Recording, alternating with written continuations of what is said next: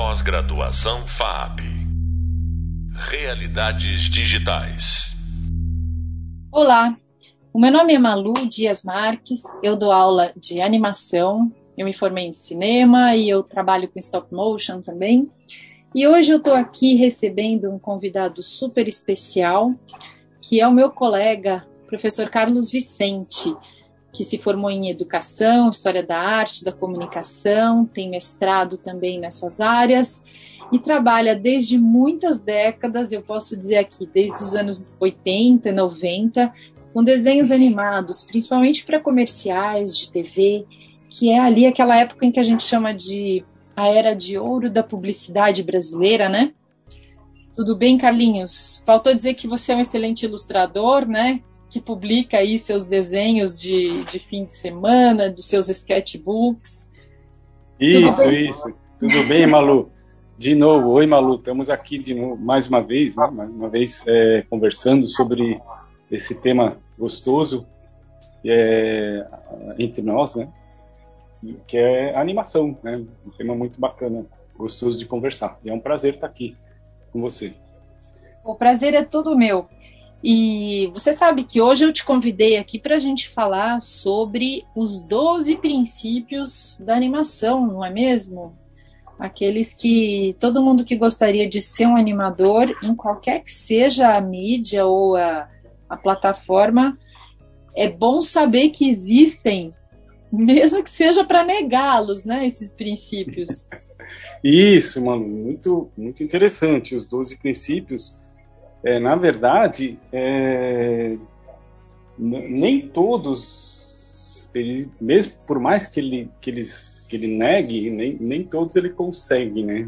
Tem alguns que é muito difícil de a gente não usar, utilizá-los, mesmo na, na, usando a tecnologia, né, essas plataformas mais modernas e atuais aí, tem uns que a gente não consegue, eu costumo falar isso para os alunos, né? Né? Tem muitos princípios aí que estão inseridos na animação e é muito difícil você não utilizá-los. Então. Carlinhos. Ah, é. desculpa. Não, desculpa, achei que você tinha. Não, eu ia, eu ia entrar já, não sei se você já quer que a gente comece a falar sobre cada um deles, como é que você quer, como é que a gente vai fazer. Fala aí, você que manda, Malu. Ah, eu acho que a gente pode, primeiramente, para deixar o ouvinte a par, né? Ele, na verdade, já houve uma aula em vídeo sobre isso, mas assim, a gente pode enumerar uh, simplesmente de 1 a 12 como o timing, o question stretch, a antecipação, o follow through, o straight ahead e o pose to pose, a animação que vai livre ou, ou intervalada aceleração, desaceleração, movimentos em arcos, a ação secundária, uh, o exagero, o desenho sólido e o apelo da, do desenho. Faltou alguma coisa eu falar? Faltou ah, ok, ok. É? Faltou é. o staging, é. Staging, é, pode ser. É, que tem muitos aí que, que tem acho que bateram com todos os meus, porque assim, é uma coisa muito interessante, né, mano? Hoje em dia a gente acha, a gente, você vai, o aluno vai lá e coloca 12 princípios da animação no Google, no velho Google, velho e bom Google. Daí assim, vem de tudo quanto é, é nome, né? Vem um monte de, vai achar um monte de coisa. Mas na verdade é bom saber um pouco da história, né? Que, que eu acho que já falei em um outro podcast, mas é importante saber assim de onde vêm os 12 princípios, porque se você coloca né, 12 princípios da animação segundo Walt Disney, que muita gente pode não gostar, mas o cara foi o pioneiro, né? Nós estamos só aqui conversando hoje sobre animação, graças, um pouco graças ao Walt Disney, que ele tornou essa arte conhecida no mundo inteiro e, e mais conhecida do que já era, né? E, e possibilitando o crescimento. Que é o que aconteceu. Então, se você coloca isso, 12 princípios segundo o Walt Disney, são mais ou menos esses que você falou é, e os que eu tenho aqui. Bateram. Por quê? Porque o que, seria a origem? Carlinhos, fala rapidamente o que, que seria a origem desses 12 princípios, assim, porque do, do, até onde eu entendo, não é que alguém chegou lá e falou, são esses os 12 princípios. A partir de agora, animem desta forma. Não me parece que foi assim a história. Como não, não, não foi, não foi. Tem razão, Malu. Não foi assim que nem os Dez Mandamentos, não. Na verdade, isso partiu do desenvolvimento do. É, é, muito engraçado. Partiu no, no, desenvolvimento durante a produção do Branca de Neve e os Sete Anões, né? O primeiro. Primeiro, não é o primeiro, mas assim, foi o, o primeiro longa-metragem do Walt Disney, né? De, em desenho animado. E os, alguns animadores que ele tinha trabalhando com ele naquela época, que era a década de 1930, né? O, o, a Branca de Neve é, foi lançado em precisamente em 1938, né? Bem antes da Segunda Guerra, isso é bom lembrar, né? Bem antes da Segunda Guerra foi lançado o, o Branca de Neve e Sete Anões e naquele tempo não era comum é, ter desenhos animados grandes. O Walt Disney, sabendo disso, quis fazer um bem caprichado, que foi o Branca de Neve e Sete Anões. Então, ele se preocupava muito com o público gostar. Né? Será que o público vai ficar assistindo ou vai levantar e sair? Isso preocupava muito ele, porque, claro, envolvia dinheiro. Né? Se o público não fosse assistir, não tinha bilheteria, não tinha dinheiro. Então, isso também era uma preocupação. E aí, esses desenhistas que estavam trabalhando com ele, que eram uns melhores na época, né, desenhistas muito bons lá de Nova York, dos Estados Unidos, desenvolveram é, esses princípios. Mais precisamente, Ollie Johnston e é, Frank Thomas. Eles que foram os pioneiros é, né, desses princípios. E eles foram observando as coisas que funcionavam, aquelas que, que eram mais engraçadas, ou aquelas que acho que uh, mantinham a atenção do público mais tempo ali seduzida pela tela, né? Isso, né? Na verdade, eles uh, partindo dessa preocupação do Walt Disney de, de fazer um bom trabalho para que o espectador gostasse e ficasse assistindo. Porque imagina, eles assistiam é, seis, seis minutos de animação naquele tempo na, era enquanto os espectadores estavam entrando na sala de cinema. Eram os filminhos pequenininhos. E o Walt Disney colocava lá os filminhos do Mickey. Então os filminhos eram curtos, era 10 minutos. Enquanto o pessoal entrava e achava a sua cadeira e sentava e falava: Ah, olha, tá passando um desenho animado ali. Mas eles não iam ver desenho animado longo. O filme longo seria de live action, né, que eram as grandes produções cinematográficas da época. Então, baseada nisso, eles partiram nesses 12 princípios, né, incluindo o timing, eles partiram de ações reais, né? Nossas ações reais. Então, ah, a pessoa, quando ela se mexe, se ela tem um cabelo comprido, o cabelo é mais leve, então ele vai se mexer de forma mais atrasada. Aí surgiu a ação secundária. Então, tudo aquilo que está pendurado no corpo principal é a ação, é a ação secundária. Então, você anima um pouco depois. Anima primeiro a ação principal, depois a ação secundária. Então, isso já foi um primeiro que você falou. Aí, acho que você falou o nome em inglês. É, eu estou falando em português mesmo. Mas tudo bem. O importante é entender, né? Secondary action, né? Que é a ação secundária. Eu, entra o follow through também, né? Entra vários que você já disse aí.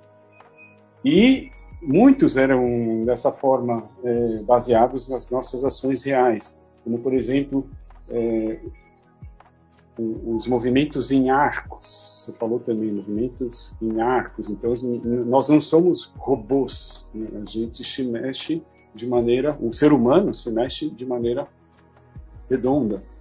O robô que é reto. Então isso faz o movimento ser um, um arco, mas e ficar mais suave, ao mesmo tempo ficar mais suave para o espectador, né?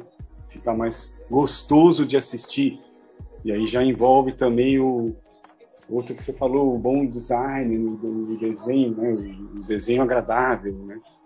E um que eu acho muito legal, Manu, assim, estamos falando aqui aleatório deles, né? Não sei se a gente vai falar bem na ordem que você disse, mas vamos falar de todos meio aleatório.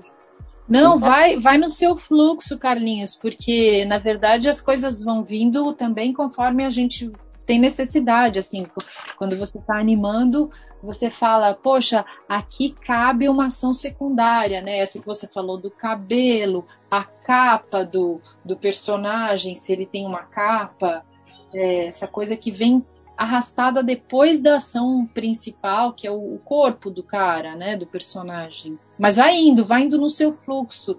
Você ia entrar, você falou dos arcos da ação secundária.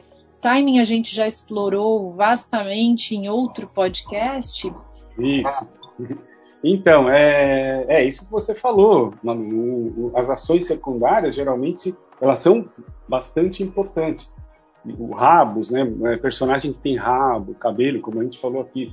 Mas também tem outros, vários, claro, vários outros, e um deles que, que junto com as ações secundárias foram muito desenvolvidos também, que é o squash stretch, né, o achatar e o esticar. Isso foi muito observado e também parte um pouco da, da live action, porque naquele tempo, como é, a gente não tinha como observar, o que, que os animadores faziam? Eles pegavam muitos filmes de live action, punham no projetor, né, que era tudo analógico, não sei se os alunos sabem, todos sabem disso, mas assim, era um projetor de, de película analógica, e a gente assistia o filme. E se você parasse frame a frame, até tinha que diminuir a intensidade da lâmpada, porque senão queimava a película. Então e, eles faziam isso, eles paravam frame a frame e notavam, olha, como é que tá esse personagem, como é que ele se mexeu no live action. E às vezes, e, e eles, o, o Splash Stress foi assim, ah, então vamos este, vamos exagerar essa ação. Você notou que ele deu um pulo e achatou um pouco. Então, vamos exagerar essa ação. Aí já entrou aí, já entraram mais dois aí, o exagero, que é um que você falou também, e o squash stretch, achatar e esticar um personagem. Em determinadas ações, né, os personagens se achatam ou se esticam. Então, eles exageravam isso, principalmente em expressões faciais, viu, maluco? eles esticavam e achatavam nas expressões faciais para dar uma ênfase na expressão facial, que era muito bacana. E isso é, fazia com que o espectador gostasse de ver, achasse engraçado. Claro, sem saber de 12 princípios nenhum, o espectador sentado ali, nossa, que legal aquele desenho. E era esse o intuito, era essa a intenção do Walt Disney, né? E de todos os animadores. Então a gente falou até agora do, da ação secundária, dos question stretch, tem o, do movimento em arcos que você falou. E o que você diria sobre aceleração e desaceleração? Fala um Ah, pouco. sim, muito, muito importante esse, Manu. Esse, é, então, e eu vou incluir mais um, se você me permite, eu vou incluir um que é a trajetória. Vamos é, embora, vamos, vamos, vamos embora.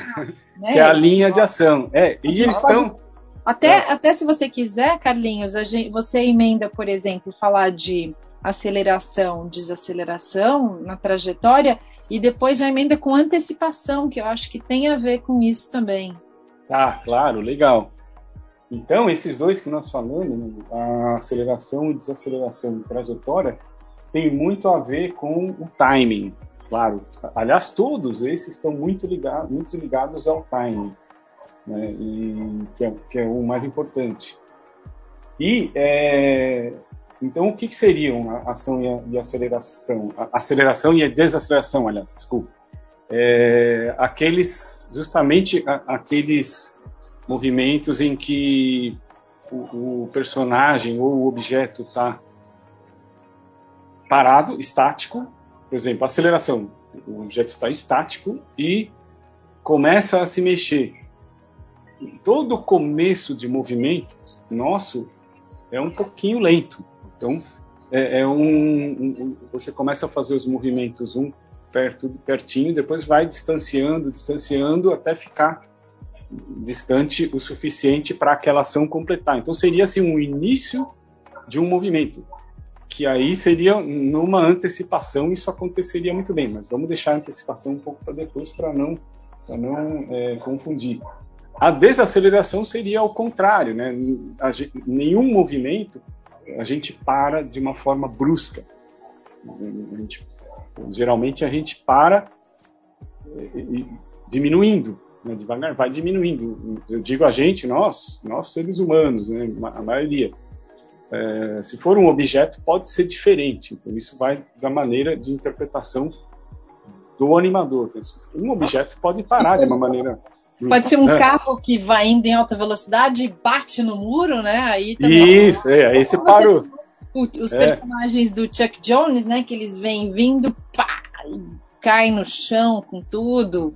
Isso, aliás, o Chuck Jones que, assim, particularmente foi um, o cara que mais me motivou e me fez perceber o quanto era importante o timing. Para mim, é, voltando, já, já, nós já falamos isso em outros podcasts, mas vale a pena.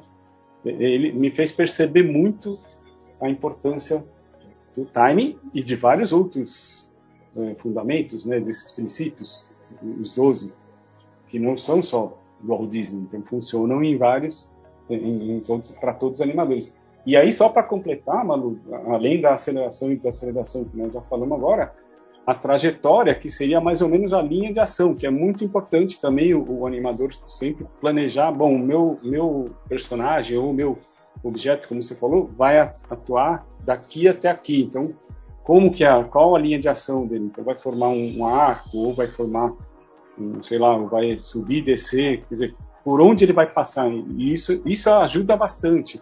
Você fazer a linha de ação, que é a trajetória, e quantos Aqui eu vou fazer um desenho, aqui eu vou fazer um desenho, aqui outro, aqui outro. Quantos o começo e o último desenho e os intervalos. Então essa trajetória ajuda muito o animador a definir aquele movimento no começo, fim e in betweens.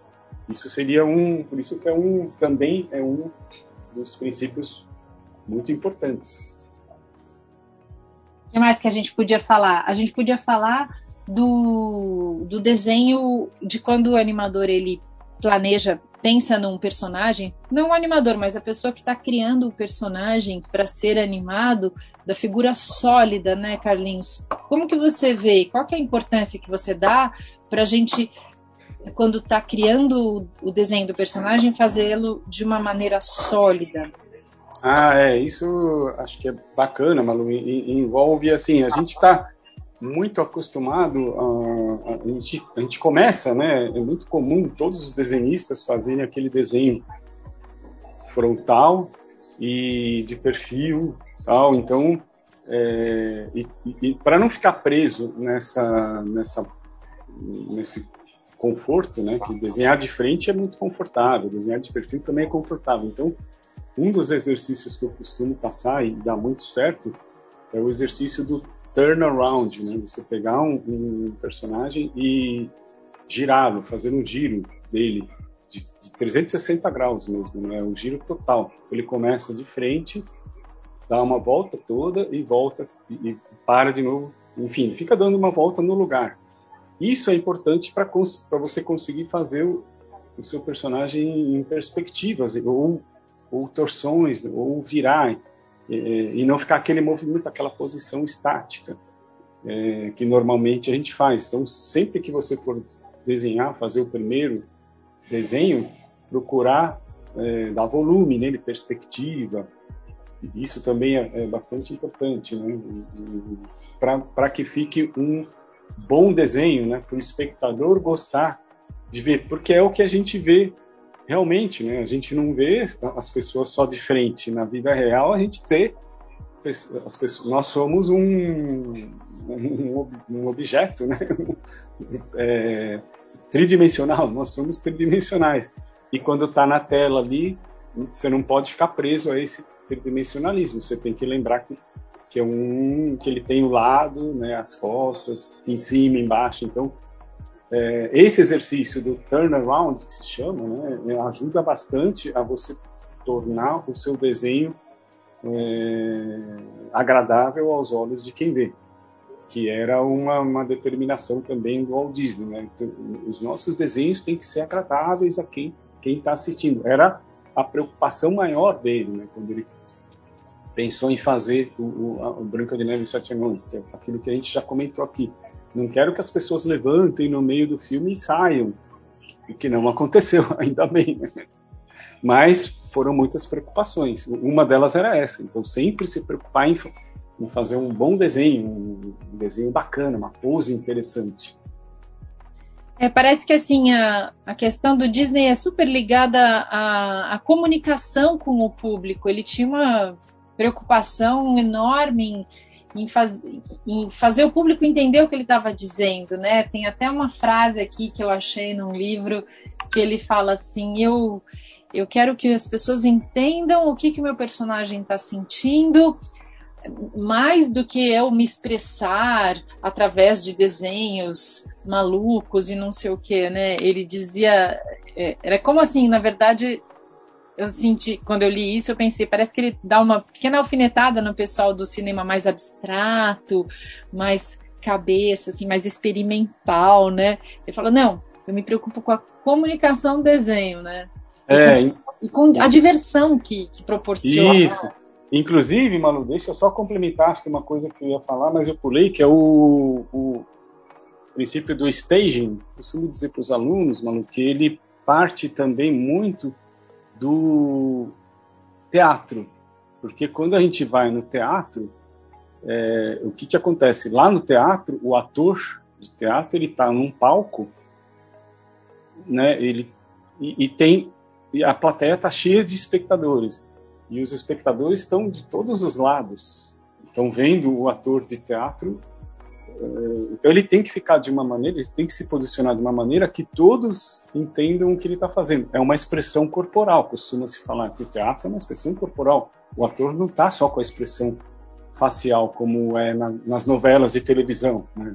Novelas de televisão, a, a câmera fecha no rosto e o resto do corpo ninguém sabe o que, que o ator está fazendo. Mas no teatro, não, você está vendo o tempo todo o que o ator está fazendo. Então, eu acho que isso eu dou para, para os nossos alunos de animação como um exemplo de staging. Fala, eu pego qualquer peça de teatro, assim, para vocês olharem, e, e o ator está sempre preocupado com a pose que ele vai fazer, porque os, os, a plateia está vendo ele o tempo todo de corpo inteiro.